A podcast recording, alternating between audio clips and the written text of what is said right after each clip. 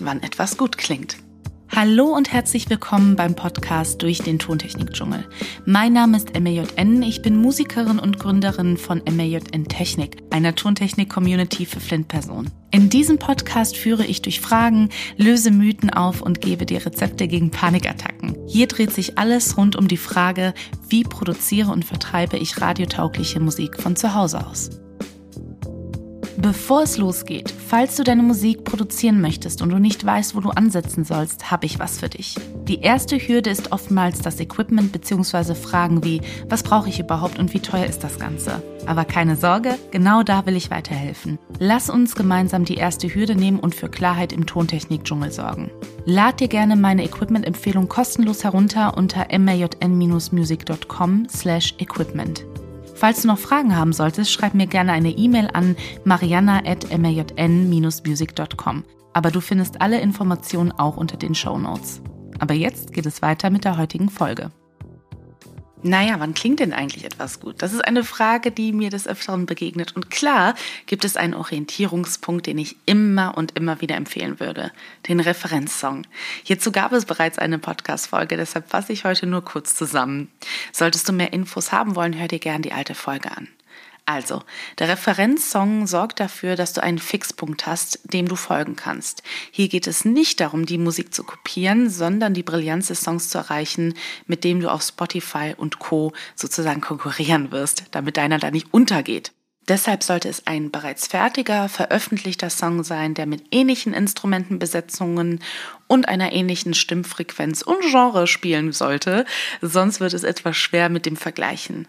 So kannst du dich nämlich auch inspirieren lassen oder du merkst, was dir vielleicht gar nicht so gut gefällt. So oder so kannst du nur gewinnen. Es gibt auch Tools, die dich unterstützen können, solltest du dir nicht sicher sein, ob zum Beispiel der getroffene Ton auf der richtigen Note sitzt. Es gibt auch Tools, die dir Akkorde vorschlagen. Die Welt steht dir sowas von offen, wenn es darum geht, den richtigen Ton zu treffen. Aber in der Regel geht auch hier eher äh, geht es auch hier eher um die Frage, ist meine Balance die richtige oder wie fühlt sich der Song insgesamt gut an? Hier wird es sicherlich auch in der Musiktheorie einiges an Literatur geben, worauf ich aber heute hinaus möchte, sind drei Punkte. Punkt Nummer eins. Du wirst dein Gehör neu kennenlernen. Das habe ich das erste Mal so richtig gelernt, als ich mit 19 das erste Mal im Schlagzeug saß und spielte. Es war Liebe auf den ersten Schlag, ähm, aber unsere Liaison dauerte nicht ewig an aber das ist ein ganz anderes Thema.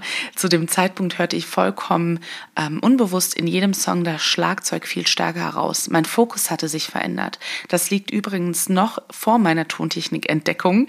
Ähm, ich schulte mein Gehör, die feinen Unterschiede zu hören. Und das ist ziemlich ähnlich, wenn du dir in der Tontechnik einzelne Elemente anhörst und entscheidest, passt das, ist es zu laut, zu leise? Wie verhalten sich die Klänge zueinander? Und damit beginnt die Reise deines eigenen Sounds. Punkt Nummer zwei. Du wirst an emotionale Grenzen stoßen. Das generelle Auseinandersetzen mit sich selbst, neue Wege beschreiten und gerade auch, naja, sich vielleicht verletzbar zu zeigen, rüttelt an Glaubenssätzen.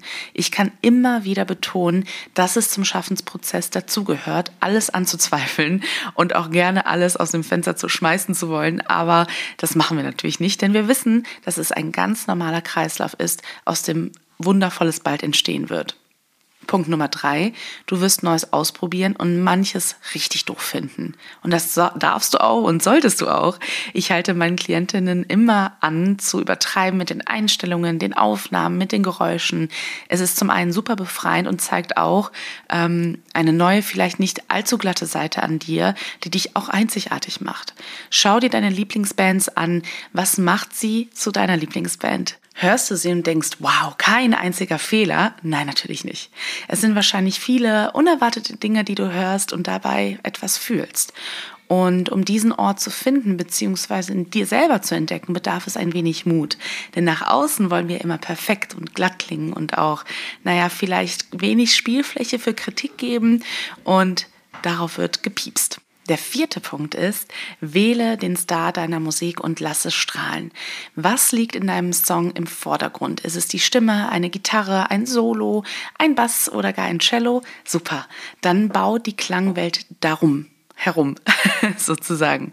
Ich sehe es gerne als virtuelle Bühne, manchmal auch wie einen Kreis, den man von allen Seiten betrachtet und man wandert mit den Ohren von links nach rechts und wieder umgekehrt. Es gibt keine einzige musikalische Grenze, die du beachten musst. Es muss sich nur für dich gut anfühlen. In diesem Sinne noch eine schöne Woche.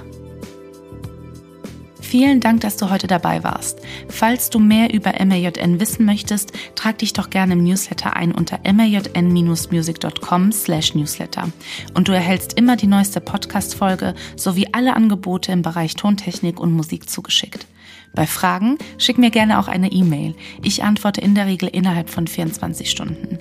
Alle Informationen findest du natürlich auch unter den Show Notes. Bleib gesund und vielen Dank fürs Zuhören. Deine MAJN.